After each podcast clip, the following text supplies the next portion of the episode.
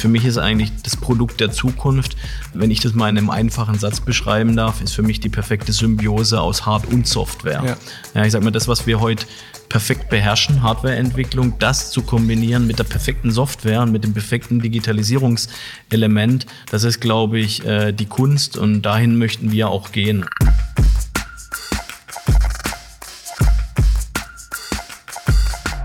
Servus und Hallo zu einer neuen Folge Zukunftszeichen Podcast. Unser Motto High Performance. Mein Name ist Stefan Lingner. Heute habe ich einen, wie er sich selbst bezeichnet, Techlover, Digitalexperten und Networker eingeladen. Zu Gast im Lingner Werk 2 ist Dr. Sebastian Grams, Geschäftsführer der Audi Sport GmbH. Mit ihm möchte ich mich natürlich über die Zukunft der Mobilität, vollelektrische High Performance, Digitalisierung, Konnektivität und das ein oder andere neue Geschäftsmodell vielleicht unterhalten. Hallo Sebastian, willkommen. Hi, grüß dich, freut mich hier zu sein.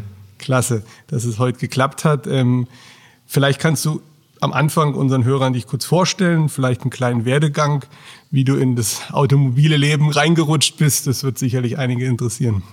Ja, sehr gerne, ähm, Stefan. Also 41 Jahre, du hast, du hast ja schon gesagt, ich bin Tech-Lover, ja, dazu stehe ich auch. Das hat mich im Prinzip auch äh, dazu geführt, Maschinenbau zu studieren, ja, nach, nach meiner äh, Schulzeit und nach meiner Zivildienstzeit. Klarer Fokus Maschinenbau, das ist das, was mich schon immer begeistert hat. Mich haben auch schon immer Autos begeistert, ja. Ich bin hier in der Region groß geworden, ja, bin in Heilbronn geboren. Von daher freut es mich auch wirklich, heute hier zu sein, in meiner Geburtsstadt sozusagen und äh, ja, klarer, klarer Fokus für mich, äh, mich mit dem Automobil beruflich auch zu beschäftigen. Von daher bin ich damals eben nach dem Maschinenbaustudium dann auch im Motorsportbereich eingestiegen. Hatte damals als Jungingenieur, ja, ich würde mal sagen, wirklich eine, eine, eine, tolle Chance, in dem damaligen Le Mans-Projekt äh, mitzuarbeiten, bei der Aggregateentwicklung für Achtzylinder-Motoren für Le Mans. Das war die erfolgreiche Zeit, wo Audi wirklich alles in Grund und Boden gefahren hat.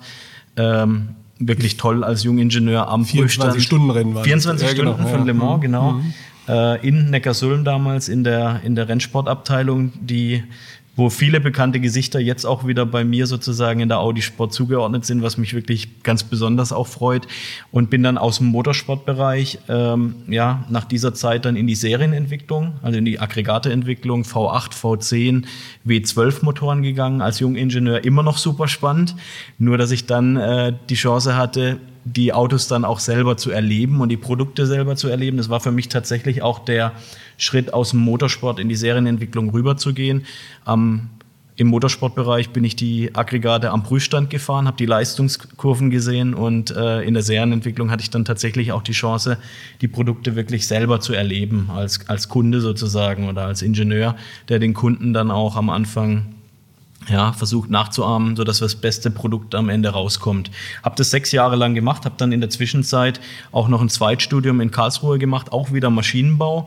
Äh, warum Maschinenbau und warum Zweitstudium? Ich wollte gerne mich weiterentwickeln noch, war relativ jung mit meinem ersten Studium fertig, mit 23 und habe dann äh, irgendwie noch Lust und Kraft gehabt, weiterzumachen und mit dem klaren Ziel zu promovieren und habe dann während der Zeit, als ich Versuchsingenieur war, auch im Bereich Thermodynamik und äh, ja Thermomanagement. Damals haben wir Wärmemanagement untersucht, wie wirken sich unterschiedliche Energiequellen und Energieverhalten auf das verbrennungsmotorische Verhalten aus. Sehr interessante Geschichte, weil natürlich das Thema Abgasnachbehandlung wichtig ist und die Rohemission und äh, bin dann von dem äh, sehr vertiefenden Thema über meine Dissertation in Richtung Projektleitung gegangen. Äh, mit Porsche damals zusammen, habe die Sechszylinder verantwortet als Projektleiter mit den Kollegen von Porsche in Zuffenhausen und Weisach. Und äh, ja, nach der Zeit in Neckarsulm bin ich dann nach Ingolstadt rüber, habe währenddessen meine Managementlaufbahn bei Audi gemacht und war dann verantwortlich für die Konzeptentwicklung von neuartigen Antriebssystemen, hieß es damals. Also okay, also das ganze das Thema gut, Hybridisierung, mhm. Elektrifizierung hat massiv Einzug gehalten. Ich habe viele Konzeptfahrzeuge aufbauen, untersuchen, analysieren dürfen. Äh, ja, Mild-Hybrid-Technologien, Plug-in-Hybrid-Technologien, mhm. Elektrische Fahrzeuge. Es war eine spannende Zeit, weil damals hat noch gar keiner so richtig glaubt, dass diese Technik oder diese Techniken dann in der Geschwindigkeit auch kommen, wie wir sie jetzt heute auch. Wann war das? Welche Jahre? So? Ja, das war vor zehn Jahren. Vor zehn Jahren. Ja, ungefähr vor mhm. zehn Jahren, also mhm. zur Hälfte meiner, meiner Karriere. Äh, das habe ich drei Jahre lang gemacht als Konzeptentwicklungsleiter Antriebssysteme und bin dann über einen sehr interessanten Zwischenstep, äh, nämlich verantwortlich für die Simulation, also für alles, was virtuelle äh, Technologie angeht in der Antriebswelt, in die IT eingetaucht. Und in der IT war ich jetzt zuletzt die letzten sechs Jahre, zuerst in der Audi IT und dann die letzten drei Jahre jetzt in Barcelona in Spanien bei Seat äh, und Cupra verantwortlich als CIO, als äh, IT-Chef oder Neudeutsch Chief Information Officer, ja, wie man so schön sagt. Mhm. Äh, und habe dort zum einen das klassische IT-Business verantwortet, habe aber auf der anderen Seite auch eine Mission gehabt, nämlich die Digitalisierung im Unternehmen voranzutreiben und hatte wirklich eine ganz fantastische Chance, an die ich mich sehr, sehr gerne zurückerinnere, nämlich eine eigenständige neue Company aufzubauen auf der grünen Wiese mit dem Namen Seat Code. Und das mhm. habe ich die letzten drei Jahre machen dürfen. Äh, können wir vielleicht nachher auch noch mal ein bisschen streifen, das Thema. Und ja, im, im März kam dann der Ruf zurück zu Audi, ähm, nach Hause sozusagen, in die Heimat nach Neckarsulm, äh, ja, mit der Aufgabe, die Audi Sport veran zu verantworten als Geschäftsführer und dort eben verantwortlich für die Serien und für die Produktthemen. Das heißt, alles mit dem Audi Sport Geld verdient vom mhm. Kunde. Klasse. Ja, wenn man schon so viel Zukunft mitgestaltet hat, was ist jetzt Zukunft für dich? was ist jetzt Zukunft für mich?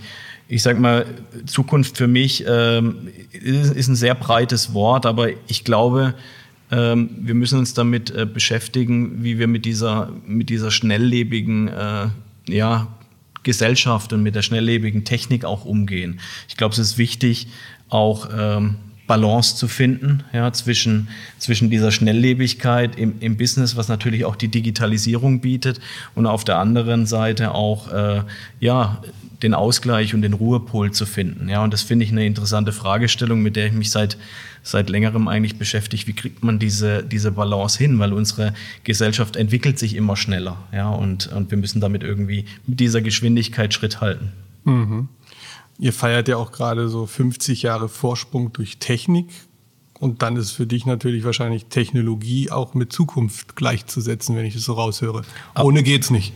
Absolut. Wie du sagst, ich habe ja gesagt, Technik ist schnelllebig, das ist Zukunft und Zukunft äh, ist für mich Technologie. Und äh, Technologie ist in unserem Markenslogan drin. Von daher, da bin ich auch begeistert. Ich habe ja gesagt eingangs, ich bin technikverliebt, ich bin automobilverliebt und ich finde es immer, also was für, für was für mich Technik eigentlich steht, ist, ähm, wir müssen mit Technik was erreichen können. Das ist auf der einen Seite, äh, Technik muss irgendwie sinnvoll sein und nützlich sein, ja, um damit äh, auf der einen Seite entweder einen gewissen Zweck zu erfüllen, der Spaß bereitet, oder auf der anderen Seite äh, ja, Technologie, die eben dem Kunden auch das Leben leichter macht. Ja, und wenn ich das jetzt wieder projiziere auf die auf die äh, automobile Welt, dann, du hast ja gerade angesprochen, Vorsprung durch Technik, dann charakterisiert für mich eigentlich das Thema Quattro, mhm. ja, was Audi damals maßgeblich geprägt hat. Äh, ganz, ganz, ganz klar so das Thema Technologie, weil damit haben wir dem Kunden eine Technologie äh, geschaffen, mit dem ihm das Leben oder das Autofahren in dem Fall erleichtert wurde ja, und sicher gema sicherer gemacht wurde. Ja? ja, das ist ja so dieser Ur-Quattro, wenn man jetzt immer wieder auch den Vergleich mit dem GT spürt, dann ist unheimlich viel DNA von diesen ersten ähm, ähm, Entwicklungen da immer noch drin. Ne? Absolut. Und deswegen, ich sage mal, Quattro als, als der Startpunkt auch ein Stück weit, ja, wofür, wo jeder wahrscheinlich kennt oder 80 Prozent der Personen, wenn du die fragst, für was steht Audi, mhm. Vorsprung durch Technik, Quattro, glaube ich, würden sehr, sehr viele äh, ja, Automobilinteressierte auch so beantworten. Und auf der anderen Seite genau das, was wir jetzt gerade machen mit unserem e-tron GT oder mit unserem RS e-tron GT, nämlich das erste vollelektrische Automobil äh, aus, dem, aus dem Hause Audi Sport als RS-Modell. Ja, wir haben noch nie sowas davor gehabt und das eben auch noch produziert in den Böllinger Höfen hier äh, unweit von, von Heilbronn. Und das genau ist Zukunft. Das heißt, wir schreiben diese, diese technologische äh, Geschichte fort ja, und wir arbeiten genau an solchen äh, Leuchtturmtechnologien. Da kann ich zwar schon ein bisschen springen, weil das hatte ich mir auch aufgeschrieben. Irgendwie, ich habe mir die Fabrik auch mal angeguckt. Mhm. Ähm, beim Herrn Schanz war ich da mal. Und es ist ja schon so ein bisschen, oder ich habe so empfunden, dass Audi Sport eher so das Schnellboot ist oder vielleicht auch so ein bisschen das Startup im Konzern, oder? Wo man was ausprobieren soll, darf oder vielleicht sogar auch muss, oder?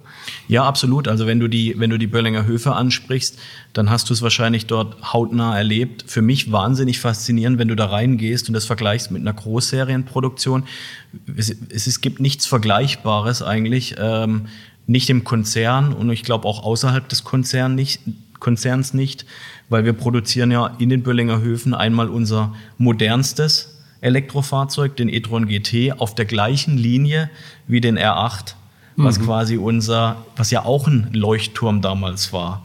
Also auch der R8 war ja ein technologisches Highlight, wo Audi kein vergleichbares Fahrzeug davor hatte, wo die Weltöffentlichkeit sich dann auch, äh, sage ich mal, riesig gefreut hat, dass Audi sowas auf den Markt gebracht hat. Und wir produzieren es jetzt als Zehnzylinder, äh, ja, als Zehnzylindermotor auf der gleichen Linie wie ein e-tron GT. Also für mich ist das, also kriege ich Gänsehaut, ja. Ja, diesen V10 hatte ich mal in einem S6 vor Jahren mal, von daher kenne ich das Brubbeln auch noch. Jetzt leider bin ich verstummt, aber ich bereue es nicht. Ja, aber, aber, aber leise ist das neue Laut, Stefan, ja? Ja, ganz richtig. Also wie gesagt, also ich habe nachher noch so ein Zitat, jetzt springe ich hier in meinem ähm, ähm, Skript schon hin und her, aber, aber ähm, da ging es wirklich darum, dass man eben die in dem Zukunftsreport von ähm, ähm, Mobilitätsreport vom Zukunftsinstitut steht, drin, dass die Mehrheit der Kunden und Kunden muss zu ihrem E-Glück gezwungen oder gedrängt werden.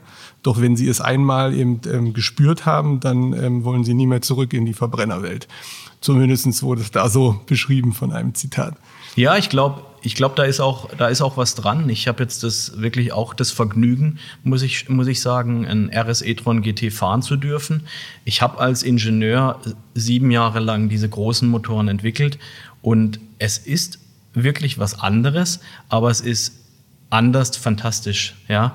Und wer mal diese Beschleunigung auch erlebt hat von, von den Elektroautos, du bist ja selber in dem Genuss, ein Elektroauto fahren zu dürfen, das ist schon, ist schon was anderes, aber es fasziniert auch, ja. Und ich glaube, es hat auch, es hat auch wieder andere Vorteile. Und das ist natürlich auch ein Thema für uns, äh, als, als High-Performance-Schmiede, dass wir diesen Elektrofahrzeugen natürlich einen ganz unverwechselbaren Charakter dann auch geben müssen. Ja, dass der Kunde, auch ein RS-Kunde der Zukunft, dieses, dieses Performante erlebt und, und dieses, ja, dieses Sportliche dann auch wiederfindet in seinem Elektrofahrzeug. Und das kann man tun, ja. Das haben wir gezeigt mit dem RS e-tron GT. Das werden wir auch mit folgenden äh, Fahrzeugen zeigen. Gut, dann vielleicht lass uns noch mal kurz zur Audi Sport ja. GmbH zurückkommen. Ich glaube, du bist jetzt seit gut 100 Tagen im Amt. Das ist ja auch so ein, so ein bisschen so ein, ein, erster kleiner Meilenstein, wo man vielleicht auch schon zurückguckt oder Bilanz zieht. Was hast du da alles schon gestalten dürfen oder erlebt? oder was ist so Highlights? Also erstmal muss ich sagen, ich bin, bin nach wie vor äh, wahnsinnig begeistert und fasziniert äh, bezüglich dieser neuen Aufgabe. Für mich war das wirklich ein Kindheitstraum, muss ich sagen, der, der in Erfüllung geht. Ich meine, ich habe ich hab in Neckarsulm angefangen als, als, als Studierender ja, und bin an der Quattro GmbH vorbeigelaufen ähm, und habe da quasi ehrfürchtig zum B06-Gebäude hingeschaut, was die Jungs damals schon alles gemacht haben. Und äh, jetzt eben für, den, für diese Marke oder für diese, für diese Subbrand eben auch zuständig zu sein, ist natürlich fantastisch. Und wenn du mich fragst, 100 Tage, erstmal habe ich sehr, sehr viele Leute wieder getroffen am Standort, äh, bin wahnsinnig herzlich empfangen worden. Es sind viele Kolleginnen und Kollegen noch da, die ich aus meiner alten Neckarsulmer Zeit noch kenne. Das freut mich ungemein. Und ich bin natürlich auch äh, gekommen, weil ich mit dem Standort verbunden bin, weil ich mit dem Werk verbunden bin, weil ich mit der Region verbunden bin und dort eben auch ähm, ja, für den Standort was Gutes tun möchte in der Entwicklung. Und ich habe extremst motivierte Leute vorgefunden. Also ich, ich kann wirklich sagen, die Leute, die in der Audi Sport GmbH arbeiten, sind unglaublich äh, unglaublich begeistert fürs Produkt. Ja, und, und ich glaube, das vereint uns. Von daher, wir, wir sind, wenn du fragst, was sind die Herausforderungen, wir sind natürlich massiv in dem Thema Elektrifizierungsstrategie der Zukunft auch drin. Ich denke, da kommen wir nachher auch nochmal drauf. Das beschäftigt uns natürlich, wie wir auch unser Portfolio sukzessive in Richtung Elektrifizierung, in Richtung Digitalisierung äh, verändern können. Hast du noch so ganz kurz ein paar Zahlen und Fakten zum Audi Sport? Gerne, ja, klar.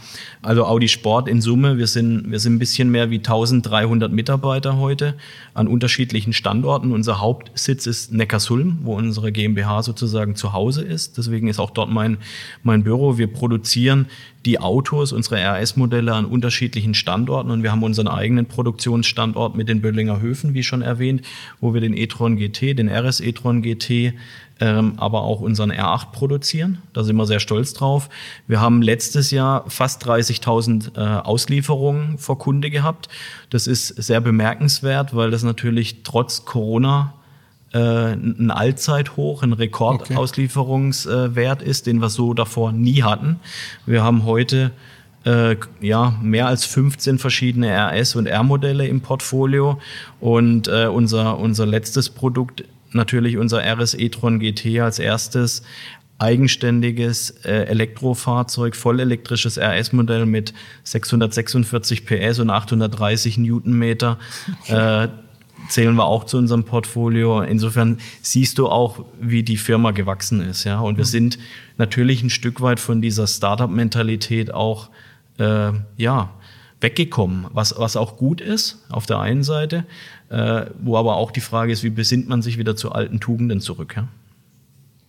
Wenn wir noch ein bisschen jetzt nach vorne gucken in die Zukunft, hast du schon ein Bild, wie Audi Sport 2030 aussehen sollte oder, oder für dich aussehen könnte?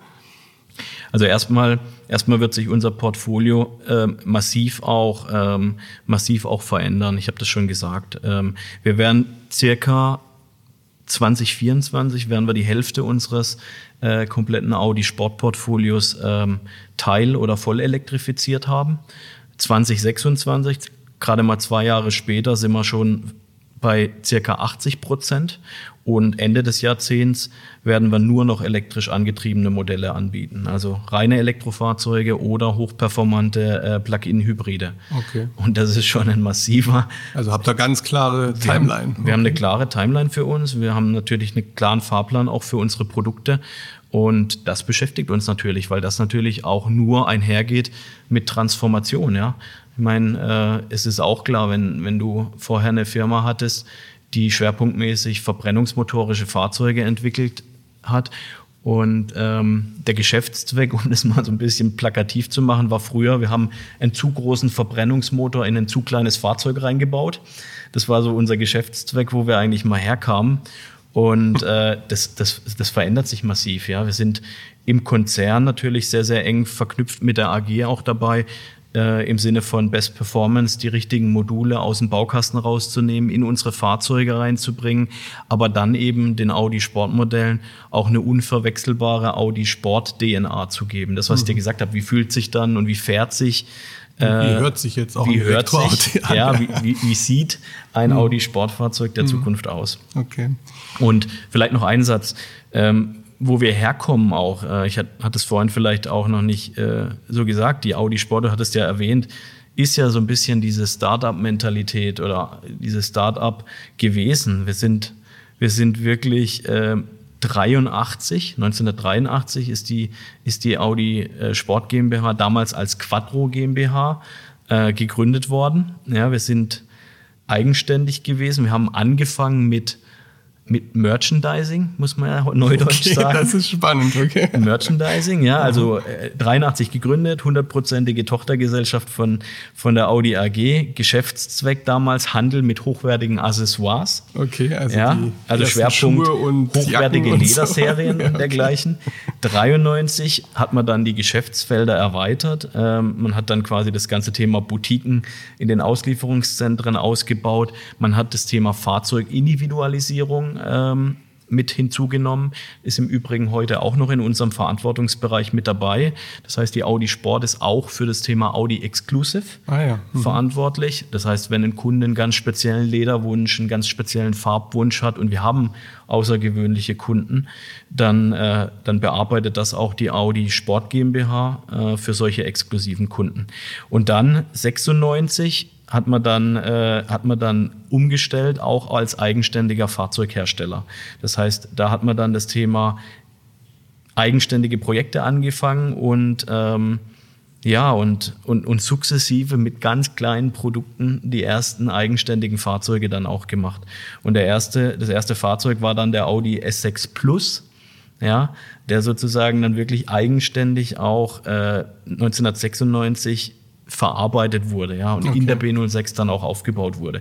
Und dann ist es zunehmend größer geworden. Man hat die S-Modelle eingeführt, man hat die RS-Modelle eingeführt. Damals habe ich selber auf der Serienentwicklungsseite gearbeitet, ähm, als die Audi Sport damals den RS4 eingeführt hat mit Achtzylinder Hochdrehzahlmotor. Und so ist das Geschäftsfeld der Fahrzeuge immer, immer breiter geworden. Dann kam der R8 hinzu. Ja, und jetzt haben wir diese unglaubliche Produktpalette dastehen von größer 15 Fahrzeugen, was natürlich bei 1300 Leuten ja, ein, riesig, ein riesiger Verantwortungsbereich ist, ja. Und unsere Kunden sind extrem anspruchsvoll. Ja, und das wird sich sicherlich auch mit den Herausforderungen der Mobilität weiter nicht verkleinern, sage ich mal.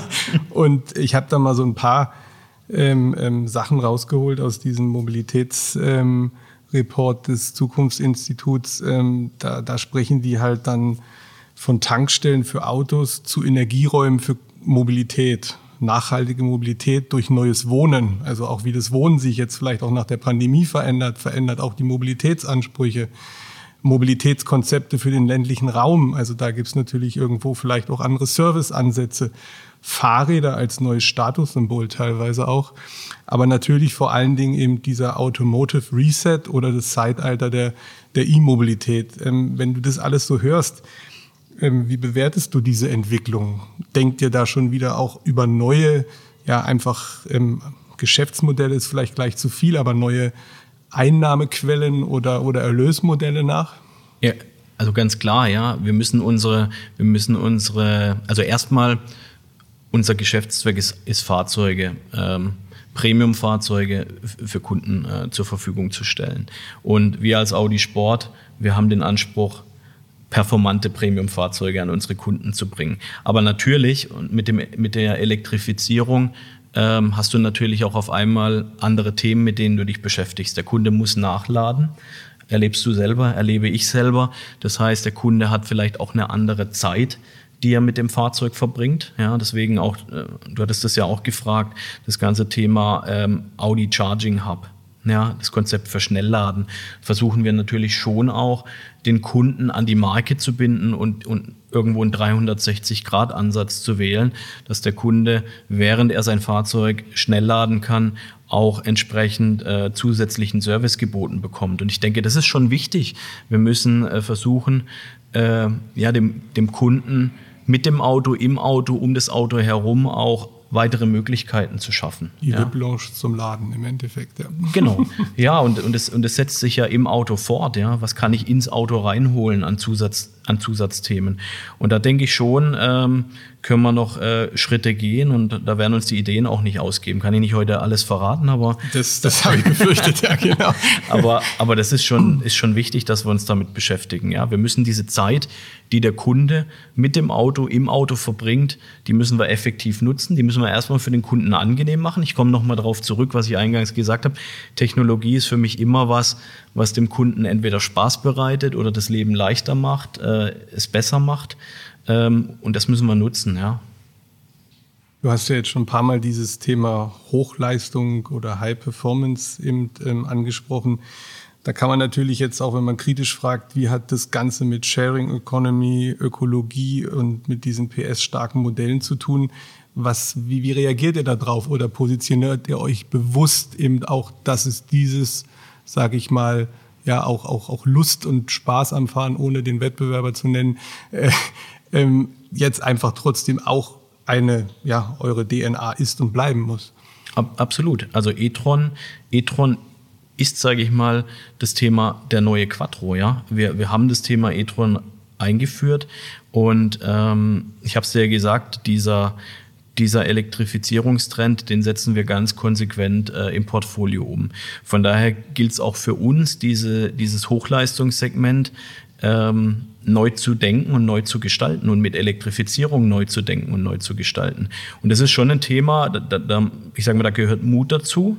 ja, dass du die Dinge aus einem anderen Blickwinkel siehst. Ja. Wir haben viele Petrolheads, wir haben heute auch viele Kunden, die Petrolheads sind, die unsere per performance-starken Automotoren lieben, aber wir nehmen die Kunden gerade mit, ja, und, und das ist das, was uns der Markt auch widerspiegelt. Also der, der RS e-tron GT kommt hervorragend an äh, vor, vor Kunde und ohne uns da jetzt zu, selbst, äh, zu sehr selbst loben zu wollen, aber wir sind die Ersten im Kernwettbewerb, die so ein Auto im Angebot haben. Unsere Kernwettbewerber haben das nicht, ein, ein voll elektrisches äh, High-Performance-Modell.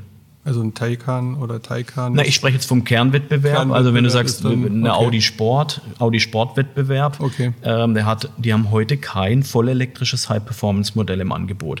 Und darauf sind wir natürlich, darauf sind wir natürlich stolz und, und wir überlegen natürlich dann auch, wie kann ich, wie kann ich diese, dieses sportliche Markenimage äh, noch weiter rausschärfen? Wie kann ich die technikaffinen Kunden äh, auch mit elektrifizierten Modellen noch mehr begeistern. Ja, und, und da geht natürlich viel auch über das Thema Individualisierbarkeit von den Fahrzeugen. Ja. Und das Thema Ökologie seht ihr dann einfach in der Elektrifizierung auch ganz klar Absolut. kombiniert. Mhm. Ja, ist natürlich ein gesamtheitlicher Ansatz. Also der Strom mhm. kommt nicht nur aus der Steckdose, logischerweise. Also da steckt mehr dahinter. Aber, aber wir gehen diesen Weg ja auch konsequent. Ja, dass, dass, dass wir nicht nur ein Elektroauto an, anbieten, was, was Strom aus der Steckdose bekommt, sondern dass wir eben einen nachhaltigen ökologischen Ansatz hier auch verfolgen.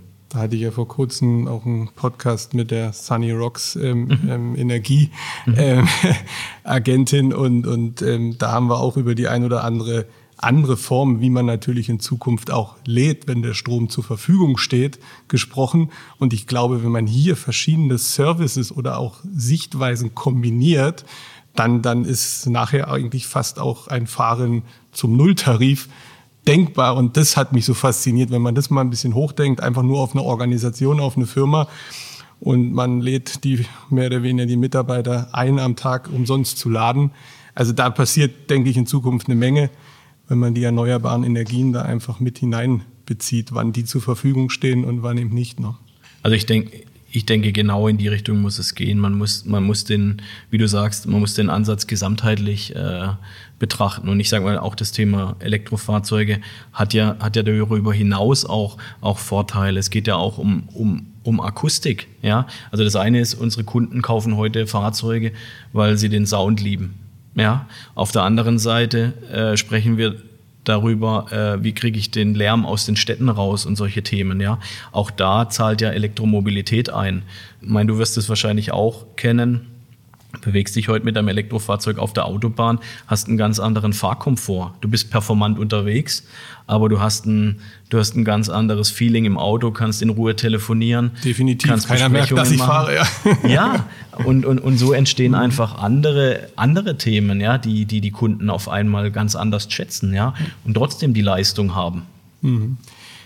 Du hattest ja schon am Anfang auch dieses ganze Thema Technologiesprünge angesprochen mhm. und, und wie verortet ihr das in euren Modellen? Also dieses Thema Buchen von Updates, Zusatzleistung, zusätzlichen Services. Da geht es ja viel um Digitalisierung, Konnektivität. Ähm, was ist da so euer Masterplan, sage ich mal? Na gut, ich sage mal, für uns ist an der Stelle, wir, wir bauen da ganz konsequent auch auf die, auf die Kollegen der Carriot. Ja, wir haben im, im Konzern äh, die Carriot als, als, als Software-Schmiede äh, geschaffen, die uns eben mit, den, mit allen Digital-Themen versorgen.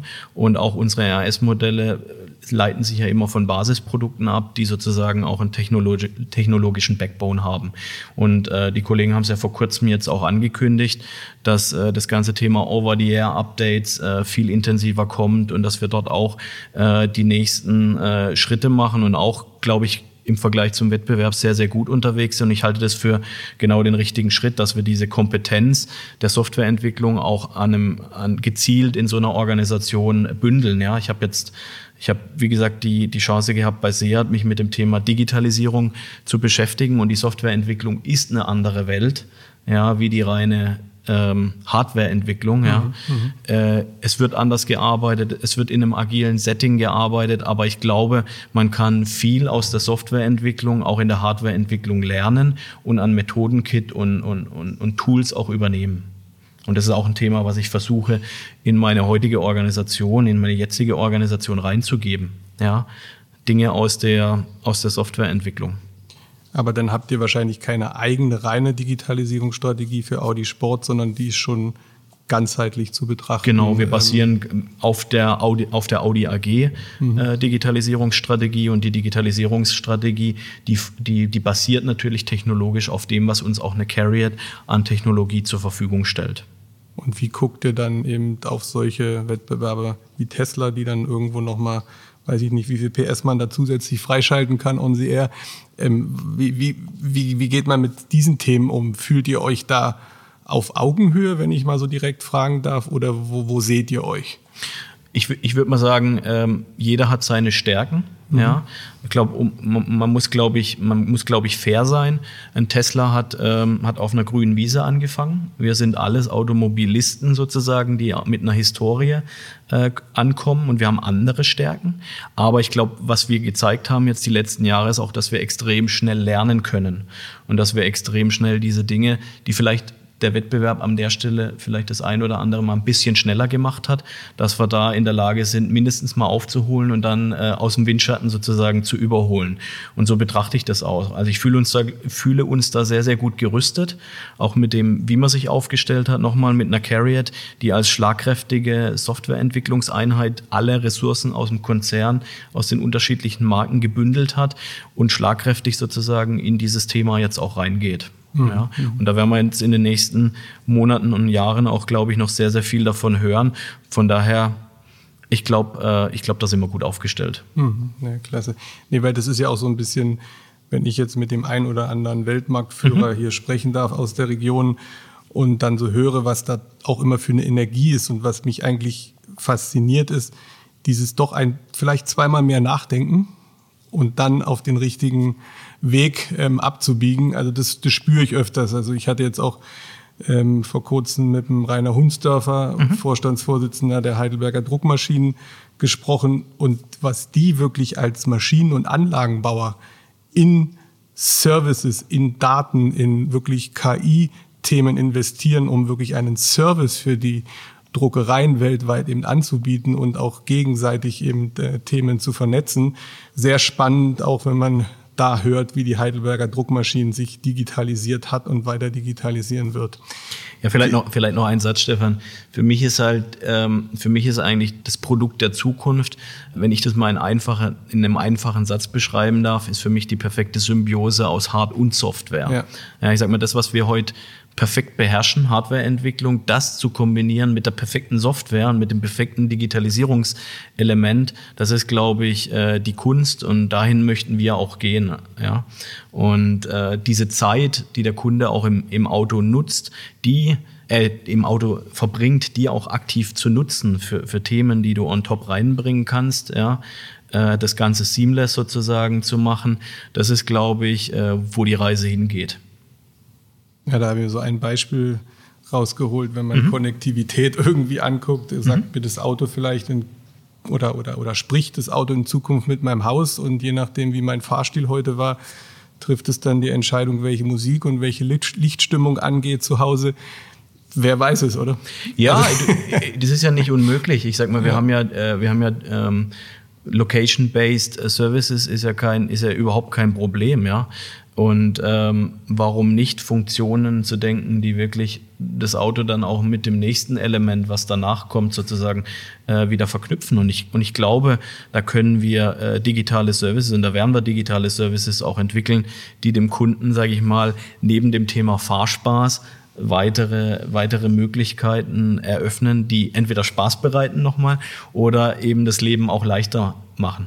Ja? Sind da auch irgendwelche Kooperationen angedacht mit anderen Dienstleistungen oder Dienstleistern in Zukunft? Gehört sowas auch zu einer Strategie?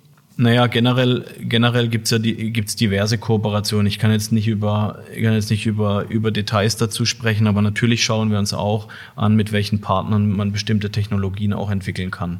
Ja. Oder dann halt Zusatzleistungen. Exakt, direkt, ähm, exakt bis hin zum Rewe-Einkaufskorb genau. vielleicht, wer weiß. Ja, aber, aber, aber dieses Thema Function on Demand, wenn du fragst, neue Geschäftsmodelle, ja, wo der Kunde dann eben per Demand-Anforderungen aus dem Fahrzeug sich bestimmte Services eben zubuchen kann. Ja, das ist für mich auch ganz klar eine Reise, äh, die, die, die, die fortgehen oder die, die, die, die wir weiter nehmen werden und ähm, wo der Wettbewerb vielleicht schon mal gezeigt hat, was, was theoretisch machbar ist, aber das kann man anreichern in unterschiedlichste Richtungen. Und da ist natürlich ein elektrifizierter Antriebsstrang mit einer, mit einer, mit einer guten Vernetzungsarchitektur dahinter äh, natürlich eine perfekte Basis, um solche Themen noch auszurollen. Aber da kommt man ja ganz schnell zu dem Thema vom Produkt zum Service, Plattformökonomie. Ja. Und, und wie geht ihr mit Daten um? Ich glaube, ich habe mal einen Artikel gelesen oder einen Post, wo du auch gerade dieses Datenthema als, als, als die Zukunft be beschrieben hast. Ähm, wo geht da die Reise hin? Also ich sage mal ein Beispiel, ähm, weil mir das, das erzähle ich immer. Die, die Audi-App fragt mich dann immer, ob ich die Daten teilen möchte. Ja, also jetzt sage ich es erst mal in der Öffentlichkeit und dann sage ich immer noch nein und frage mich, warum bietet ihr mir nichts für meine Daten an? Ich würde sie gerne teilen, aber warum kriege ich keinen kein Benefit dafür? Weil ähm, vielleicht möchte ich sogar mehr Daten teilen. Ich möchte vielleicht in die Community hinein. Ja, ich möchte sogar was zurückgeben und dafür vielleicht das ein oder andere ähm, zusätzliche Service-Element dazu bekommen. Das also ohne, ohne, da, ohne da zu viel zu, ja, okay, gut. zu, zu, viel zu versprechen. Aber genau das ist, wo die Reise hingehen muss. Ja. Äh, jetzt mal meine alte Digitalisierungsbrille nochmal aufgesetzt. Das ist genau das. Und da hast du natürlich auch ein Zitat genommen, was ich aus, aus der Phase heraus auch noch ähm, ja, getätigt habe wir müssen diese Daten, die da sind, die müssen wir sinnvoll nutzen. Ja, es geht gar nicht darum, den Kunden zu überwachen. Ja, ich sage mal, das geht ja allein DSGVO-mäßig schon nicht. Aber die Daten, die das Auto zur Verfügung stellt, die der Kunde produziert während seinem äh, Trip, die müssen wir ihm mit entsprechenden zusätzlichen Services auch unterfüttern. Ja? Also nächstes Mal werde ich zustimmen. Nächstes Mal, nächstes Mal kannst du zustimmen, dass wir die richtigen Dinge dann auch für dich entwickeln können. Ja? Genau, okay, gut, okay. Nein, aber es sind, es sind genau diese Sachen, wo man teilweise so nah am Kunden dran ist. Total. Und wo es vielleicht nur einen kleinen Mühe weitergedacht wird oder eben vielleicht auch manchmal ähm, man, man, doch noch in seinen Scheuklappen sitzt. Aber das. Äh nee, ich bin da bei dir und ich, und ich glaube, wir müssen, ich sage mal, das muss eine Wechselbeziehung sein. Ja, ja. ich meine, du, du bist ein Kunde von vielen. Ja. ja, warum sollst du nicht auch profitieren von dem, was andere Kunden sozusagen an, an, an Daten auch äh, genau. zur mhm. Verfügung stellen? Wie, wie entstehen da wiederum Services oder Funktionen daraus? Ja, also ohne da schon zu viel verraten zu können, aber da werden, wir mit, Sicherheit, so okay. da werden wir mit Sicherheit mit ein paar interessanten Sachen um die Ecke kommen. Also das sprechen wir dann nächstes Mal, wenn dieser Service gelauncht wird. Genau.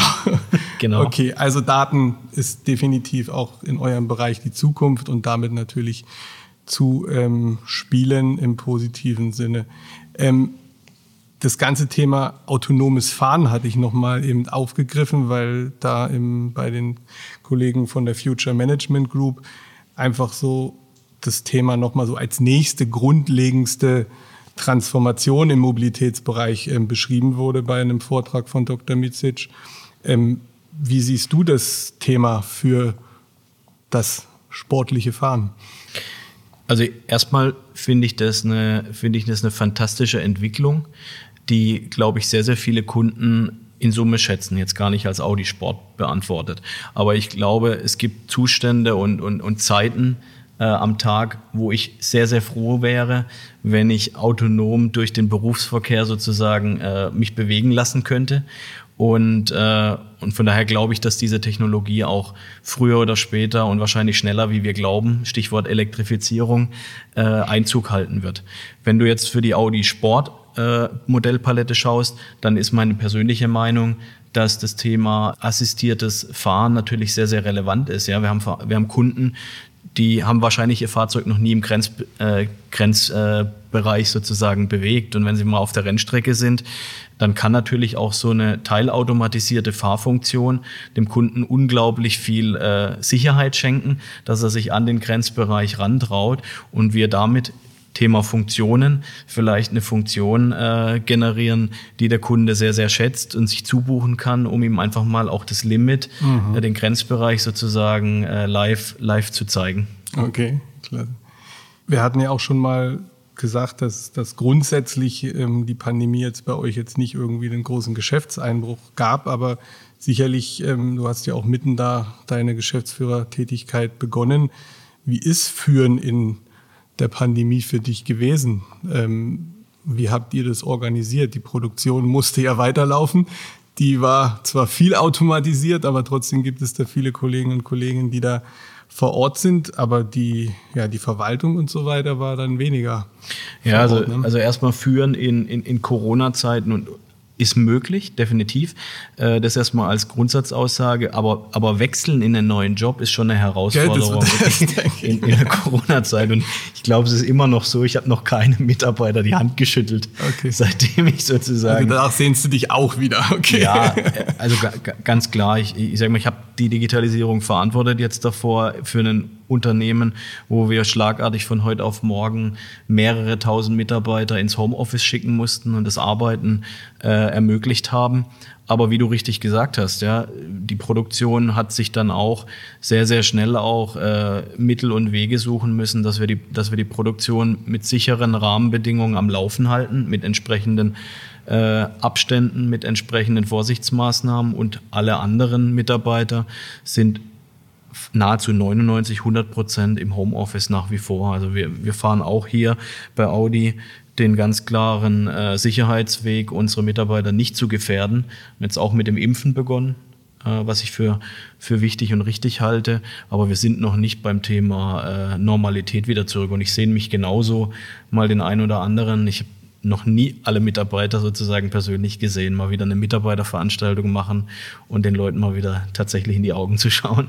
Ja, wir wollen jetzt auch mal Anfang August uns bei uns im, im Garten treffen und dann mal viele neue Gesichter auch persönlich. Eine Kollegin hat neulich gesagt, ja, also man sieht sich, aber man weiß gar nicht, wie groß der andere ist. Also, also so ganz Banalitäten, die man sonst einfach so nebenbei wahrnimmt, fand ich auch spannend, genau. Vielleicht nochmal zwei, vielleicht kannst du es auch so zusammenfassen, was für dich so die, die, die ich jetzt vielleicht gar nicht auch kenne, so die spannendsten Entwicklungen, Innovationen im Automobilbereich Gibt es da was, was du vielleicht den Hörern nochmal so mitgeben möchtest, worauf man vielleicht in Zukunft achten sollte? Also erstmal, wie gesagt, nochmal zurück. Wir, wir, feiern die Tage gerade diese 50 Jahre Vorsprung mhm. durch Technik. Und für mich ist wirklich, also dieser Einstiegspunkt, wo ich mich was Kindheitserinnerung auch ist, diese Quattro-Thematik, ist für mich so der Einstieg in die, in die Innovation auch, ein Vorsprung gewesen. Wir haben dann viele andere Sachen gemacht, um, um vielleicht auch den Zuhörern mal ein bisschen Gefühl zu, ge zu geben, was ist bei Audi über die Jahre alles passiert. Wir haben damals den, den ersten A8 mit, mit Spaceframe-Technologie gemacht, auch aus Neckarsulm heraus, mit dem Aluminium-Zentrum mhm. äh, ist, glaube ich, auch hier, vielen hier in der Region eine bekannte äh, Technologie, was wir auch als Vorsprung verbuchen. Der R8, ganz klar, ja, als, als, als Supersportwagen von, von Audi, damals von der Quattro GmbH äh, entwickelt. Äh, das ganze Thema Umstellung, für mich auch eine spannende Zeit, weil ich, weil ich in der Innovation mittendrin war. Ich habe damals die Direkteinspritzungstechnologie äh, in die in die Rennmotoren mit eingeführt und habe sie dann damals in die Serienentwicklung sozusagen mit rübergenommen. Das heißt, wir haben damals umgestellt aus Effizienzgründen von der Saugrohreinspritzung auf, äh, auf Direkteinspritzungsverfahren. Die 8-Zylinder, 10-Zylinder-Motoren. Das ist eine Innovation, die habe ich sozusagen sehr, sehr präsent auch äh, vor mir. Das Ganze dann kombiniert als äh, Direkteinspritzungs-Turbo-Technologie, mhm. also das Ganze mhm. mit einem Turbo äh, noch kombiniert, ist, ist für mich auch so eine Innovation. Und jetzt ganz klar auch das Thema e-tron, ja, wo wir Elektrifizierung auch ähm, konsequent einführen in den verschiedenen Modellen. Das ist natürlich eine, eine spannende äh, Geschichte, nochmal, weil auch die weil auch die Transformation äh, unseres Unternehmens und wir haben eine große technische Entwicklung bei uns auch in der Audi Sport. Die Leute kommen aus der verbrennungsmotorischen Welt und wir nehmen die, mit, die Leute mit und versuchen dort eben auch äh, die Leute in Richtung Elektrifizierung zu transformieren. Ja? Ähm, Leute, die vorher Verbrennungsmotoren entwickelt haben, äh, zu sagen, okay, morgen macht er jetzt mal einfach Elektroantriebe, das ist nicht so einfach, ja, und das ist eine Herausforderung. Aber das ist ja, das ist Veränderung und, ähm, und Veränderung startet irgendwo auch im, im, im Kopf. Ja, ich, da gehört Mut dazu. Und ich kann nur sagen, die Mannschaft bei uns ist da hoch motiviert, auch neue Innovationen im Elektrifizierungszeitalter äh, in den Fahrzeugen äh, zu bringen und zu entwickeln. Also persönlich interessiert mich immer noch, ja. wenn man Elektro- oder Reichweitenthematik, wann kommt ja. da der nächste Sprung? Gibt es da irgendwie, sagt man, in fünf Jahren oder in zwei Jahren schon, wo man sagt, da ist dann wirklich 800 Kilometer möglich? Ja, also ist ja schon interessant. Ich meine, du hast das ja auch verfolgt. Du fährst selber Elektrofahrzeuge, wenn man sieht, wie rasant sich das jetzt, äh, wie rasant sich jetzt auch die Elektrifizierungstechnologie in den letzten Jahren entwickelt hat. Viele sagen so ein bisschen ähm, dispektierlich, diese Aufzugstechnologie ja, hat mir jetzt ins Fahrzeug reingebracht, aber ich finde es extrem begeisternd, wenn du dir anschaust, wie, wie sich die Elektromotoren entwickelt haben über die letzten Jahre, wie sich die Batterietechnologie entwickelt hat über die letzten Jahre, wie sich das Thema äh, Spannungslage fürs Laden ja. auch weiterentwickelt. Und ich glaube schon, ähm, ohne da jetzt auf alle technischen Facetten einzugehen, da werden wir jetzt in den nächsten zwei, drei, vier und fünf Jahren nochmal massive äh, Hübe auch sehen, weil, weil natürlich auch eine Großindustrie dahinter steht und wir eine ganz konsequente Strategie für, für diese Technologie auch verfolgen. Ja, also das, von daher, da kommen neue Sachen, ja, die, die sehr, sehr spannend aus meiner Sicht auch sind, technisch. Du hattest ja auch jetzt mehrfach die Region angesprochen mhm. und als Standort. Ähm, und wenn man Heilbronn anguckt, alles, was da so passiert, und da hatte ich auch mal hier mit dem Bildungscampus, mit dem Professor ähm, Geilsdörfer gesprochen und, und mich interessiert so, ist es für dich so Universitätsstadt, Wissensstadt, Bildungscampus der Zukunft? Jetzt neuerdings Heimat, Heimat des Codes vielleicht auch mit der 42, mit der Programmierschule. Was, wie siehst du die Region oder was, was, wie profitiert auch Audi Sport davon? Also ich finde, ich finde, dass wir als Region extrem stark aufgestellt sind, dass extrem viel getan wurde. Ich habe das mit großem Interesse auch aus dem Ausland oder auch aus Ingolstadt heraus verfolgt, was hier mit der, mit der Hochschule äh, passiert ist, was mit der Coding University äh, passiert ist. Und ich glaube, das ist eine Riesenchance äh, für den Standort. Wir müssen das nutzen, wir müssen das auch im Verbund nutzen. Da gibt es auch entsprechende äh, Aktivitäten dazu, dass natürlich auch Audi gemeinsam mit der Region, mit, de, mit den entsprechenden Initiativen hier gemeinsame Sache macht. Und ich, und ich halte die Digitalisierung nochmal als ein wesentliches als eine wesentliche Schlüsseltechnologie, die auch im Auto Einzug halten wird, noch viel, viel mehr Einzug halten wird, als wir alle äh, vor Jahren vielleicht gedacht hätten.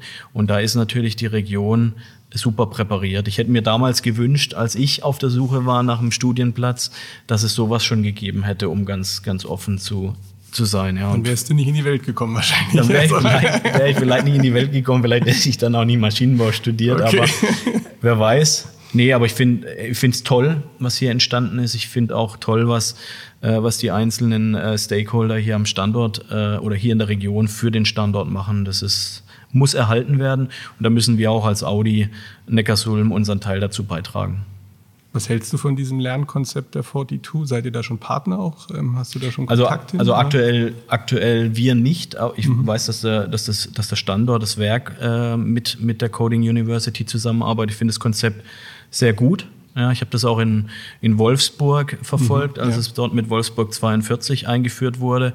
Wir haben sowas ähnliches damals bei, äh, bei Seat Code in Barcelona gemacht, auch eine Art Coding University. Ist ein Programm natürlich, wo du junge Talente oder auch Talente ins, insgesamt relativ schnell an die, an die Materie äh, Coding ranführen kannst. Von daher bin ich, bin ich da schon äh, sehr begeistert für sowas. Klasse. Also ich bin mit meinen Fragen denke ich, sind wir im Galopp durch. Ähm, ich glaube, wir haben wirklich viel, viel Details. Alles kannst du uns nicht verraten, das verstehe ich natürlich. Aber wenn ich das so höre, dann, dann bist du nicht nur 100 Tage da, sondern sicherlich auch noch länger und bist motiviert. Vor allen Dingen im Herzen da, ja. Mit dem Herzen da, genau. Und dann stellt sie natürlich so eine Frage, ähm, ja, wie, wie machst du das? Ich denke, das ist kein 40-Stunden-Woche. Und ähm, wie, wie ist der Ausgleich des Nachhausefahren in den schönen Autos? Oder was, was machst du sonst noch, um die Energie zu halten?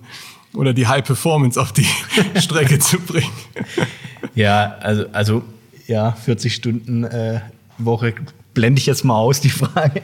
nee, also das, das Wichtigste ist, glaube ich, äh, zusammengefasst, dass man mit dem Herzen und mit, mit der Leidenschaft äh, dran ist. Und ich glaube, das ist hoffentlich rübergekommen äh, in, in, unserem, in unserem Gespräch. Bin extrem motiviert bei der Sache, für die Sache. Und woraus ziehe ich meine Motivation, wo du gefragt hast? Erstmal, ich stehe morgens auf, weil ich, weil ich am Ende will ich ein geiles Produkt äh, für unsere Kunden haben, ja, mit dem der Kunde sagt, geil. Genau darauf habe ich gewartet. Und wenn äh, und wenn wir dann schaffen, dass wir unsere Mannschaft sozusagen voll motiviert dahinter haben, die sagen, ja genau, das wollen wir entwickeln und da haben wir Spaß dran, ich glaube, dann, dann habe ich alles richtig gemacht und äh, dann sind wir vernünftig auch als Organisationseinheit unterwegs. Und äh, das ist das, was mich antreibt, ja, für den Kunden ein richtig geiles technisches äh, äh, Produkt, ein technisches Fahrzeug, ein High-Performance-Fahrzeug zu entwickeln, wo er schon immer darauf gewartet hat oder danach geträumt hat. Und gibt es ein persönliches Zukunftsprojekt, was du so in den nächsten Jahren verwirklichen möchtest? Mein persönliches Zukunftsprojekt ist, äh, sage ich mal, neben dem Job äh, meine Familie. Ja, also unsere Tochter wurde in Barcelona geboren. Äh, hat sozusagen äh, die spanischen Wurzeln mitbekommen und äh, natürlich ist das Zukunftsprojekt äh, hier mit meiner Familie auch äh, anzukommen, final anzukommen. Wir sind in der Corona-Zeit hier zurückgekommen, was super schwierig war, äh, allein schon wegen Wohnsituation während äh, Quarantäneverordnung und so weiter. Das heißt, wir sind erstmal angekommen und ein persönliches Zukunftsprojekt ist, hier wirklich nachhaltig auch äh, zu landen und äh, dann für meine Familie auch, sage ich mal, die, den finalen Heimatbahnhof auch zu finden, wo wir, wo wir uns wohlfühlen, ja. Klasse. Vielen Dank, Sebastian. Sehr schönes Gespräch. Ich habe viel gelernt und ich hoffe, dir hat es auch ein bisschen Spaß gemacht. Absolut, Stefan. Vielen herzlichen Dank für die Einladung.